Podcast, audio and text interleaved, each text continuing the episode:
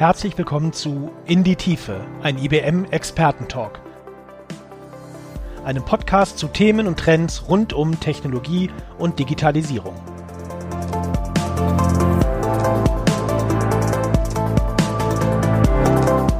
»650 Millionen Euro investiert die Bundesregierung in die Quantentechnologie.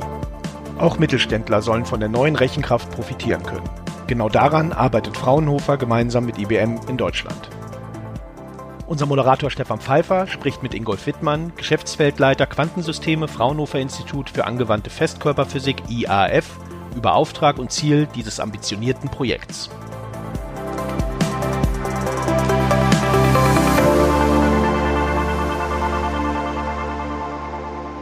Er war der erste Gast hier im Live-Studio, als wir dieses Jahr damit begonnen haben. Es ist Ingolf Wittmann, Geschäftsfeldleiter Quantensysteme Fraunhofer Institut für angewandte Festkörperphysik IAF. Ganz schöner Zungenbrecher, Ingolf. Herzlich willkommen, schön, dass du dabei bist. Ja, einen wunderschönen guten Morgen, Stefan. Ingolf, jeder hat den Namen Fraunhofer schon mal gehört, aber es gibt ja nicht ein Fraunhofer, da steckt eine ganze Menge mehr dahinter. Äh, was gibt, ist Fraunhofer und wie ist Fraunhofer aufgestellt? Ja, die Fraunhofer Organisation hat ungefähr 70 Institute in Deutschland und wir haben äh, ungefähr über 30.000 Mitarbeiter, die an diesen Instituten arbeiten. Ich selbst hast du ja schon gesagt, bin am IAF hier in Freiburg, im sonnigen Freiburg. Und was wir als Kernaufgabe bekommen äh, haben von, äh, den, von der Bundesregierung, ist die Forschung in Innovation und in Technologie in Zusammenarbeit mit äh, der Industrie zu verwandeln. Das heißt also, äh, das, was aus den Universitäten rauskommt, das handhabbar zu machen und in Produkte und Lösungen dann mit der Industrie umzusetzen. Nun hat ja Fraunhofer eine Kooperation mit IBM geschlossen. Das ist ja auch der Grund, warum wir heute hier zusammengekommen sind. Wie und warum ist das denn zustande gekommen, Ingolf? Ja, das äh, ist so ein typisches Kaffeegespräch gewesen äh, am Davoser World Economic Forum 2019, also im letzten Jahr, wo die Angela Merkel, Physikerin, mit der Gini Rometty, äh, der damaligen Chefin äh, von IBM weltweit, über Quantentechnologie gesprochen haben. Und sie meinte, ja, äh, gibt es überhaupt Quantenrechner schon, beziehungsweise äh, ich hätte so einen Teil ganz gerne in, in Deutschland. Und äh, Gini Rometty äh, hat das Thema gleich aufgenommen und gesagt, ja, wir können gerne darüber reden. Also wir können auch ein System nach Deutschland bringen. Und es war der Beginn einer etwas längeren Diskussion. Aber im Laufe des Jahres äh, und weil Fraunhofer auch schon äh, mit der IBM über eine IBMQ Network Mitgliedschaft äh, diskutiert hat, äh, kam dann die Kooperation zustande, den ersten äh, physikalischen Quantenrechner außerhalb der USA zu installieren und den in Deutschland äh, äh, auf dem Markt zur Verfügung zu stellen und der Industrie, aber auch den äh, Großforschungseinrichtungen zur Verfügung zu stellen. Ja, zwei Powerfrauen, Ginny und Angela, die das hier reingeholt haben. Ihr seid quasi on a mission from Angela. Äh, schöne Anekdote, die du da erzählt hast. Und nicht nur Anekdote, es hat ja wirklich einen Hintergrund. Äh, Ingolf, immer mehr liest man von der digitalen Souveränität des Standortes Deutschland und gerade auch in dem Zusammenhang ist Quantum ja auch ein Thema, äh, ein Thema, das immer wieder fällt. Wie positioniert sich dieses Projekt in diesem Umfeld? Der Quantencomputer soll ja im IBM-Rechenzentrum in Eningen stehen. Ja, es geht darum, wer hat die Hand auf den Systemen? Und das war schon von vornherein in der Diskussion zwischen äh, Fraunhofer und der IBM äh, das Thema, äh, wer hat die äh, Hand auf den Daten, auf den Erkenntnissen, auf dem äh, System? Und äh, die Idee war oder eine Forderung war, dass äh, das System durch Fraunhofer gemanagt wird und alle Informationen hier in Deutschland bleiben, beziehungsweise auf dem europäischen Festland und äh, darüber auch dann entsprechend gemanagt werden. Ähm, auf der anderen Seite, wenn so ein physikalisches System hier in äh, Deutschland steht, hat man ganz andere Möglichkeiten in der äh, Zusammenarbeit mit dem System, mit externen Komponenten, äh, wie man äh, das System benutzt, als wenn man die klassische Cloud-Umgebung, so wie die IBM das bisher zur Verfügung gestellt hat. Die IBM Q-Systeme kann man ja aus, seit 2016 aus der Cloud aus äh, erreichen und äh, benutzen. und ist für jedermann verfügbar. Aber hier soll ein dediziertes System einer entsprechenden Benutzergruppe zur Verfügung gestellt werden. Und da ist es dann auch wichtig, dass äh, die Informationen und die Daten der Unternehmen einfach hier am äh, Standort Deutschland verbleiben. Lass uns etwas konkreter werden, Ingolf. Was ist denn genau der Auftrag des Projekts? Was ist das Zielkonzept?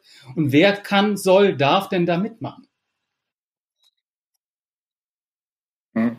Ja, es geht im Wesentlichen um die deutsche Industrie und um äh, die Wettbewerbsfähigkeit der Industrie, insbesondere äh, des Mittelstands. Und äh, die Unternehmen zu befähigen, äh, Quantenrechner erstmal zu verstehen. Äh, was bedeutet das für sie, für ihr Business, für ihre Services, für ihre Produkte und Lösungen, die sie haben, um daraus dann wettbewerbsfähiger zu werden, beziehungsweise äh, zumindest mal nicht vom äh, Wettbewerb abgehängt werden, also von dem amerikanischen Markt oder wenn die Asiaten, insbesondere die Chinesen, äh, dann äh, sehr stark äh, diese Technologien äh, nutzen werden.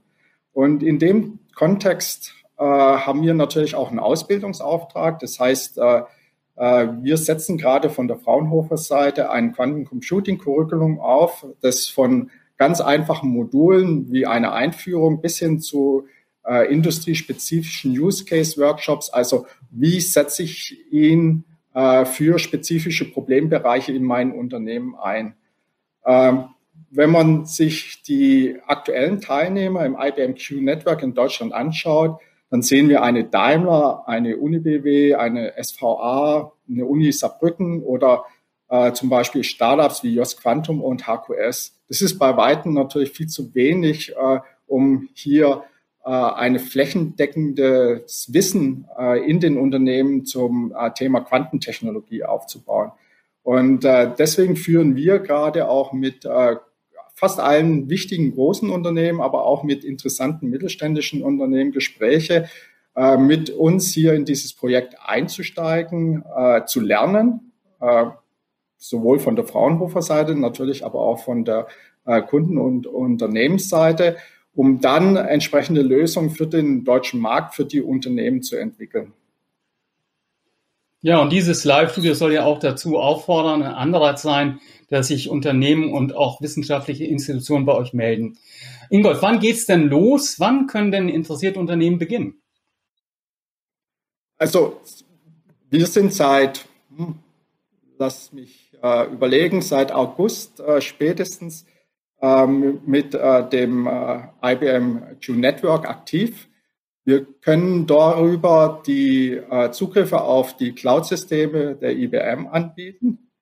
Äh, Im Oktober-November-Zeitraum wird das physikalische System in Ening installiert. Das heißt, es wird wahrscheinlich so im ersten Quartal 2021 dann auch zur Verfügung stehen ähm, und dann auch, kann auch dann entsprechend genutzt werden. Aber es soll niemand davon abgehalten werden, jetzt schon mit uns in Gespräche zu treten, äh, mögliche Projektdiskussionen zu starten, um äh, dann zu definieren, äh, was könnten die möglichen nächsten Schritte sein, beziehungsweise äh, welche Projekte wir dann gemeinsam mit der Industrie dann aufsetzen. Nun hast du, nun haben wir hoffentlich ein bisschen neugierig gemacht. Wenn nun Unternehmen, wenn jetzt wissenschaftliche Institutionen mitmachen wollen, an wen können sie sich denn wenden? Also von der Fraunhofer-Seite bin ich mit Sicherheit ein, ein guter Entry-Point, weil ich das Thema hier moderiere und auch mit der IBM hier sehr eng zusammenarbeite. Äh, also äh, wenn jemand da Interesse hat, äh, kann er einfach mich per E-Mail anschreiben beziehungsweise mich kontaktieren. Ganz herzlichen Dank, Ingolf, dass du dabei warst. Und ich möchte nicht vergessen, dass Ingolf, dass du auch am 20. und 21. Oktober beim Sync Digital Summit dabei bist, der großen IBM-Konferenz hier in der Dachregion und dort was zu Quantencomputer etwas technischer, etwas mehr in der Tiefe erzählen wirst. Schön, dass du dir die Zeit genommen hast und bis bald. Dankeschön, Stefan, und äh, alles Gute.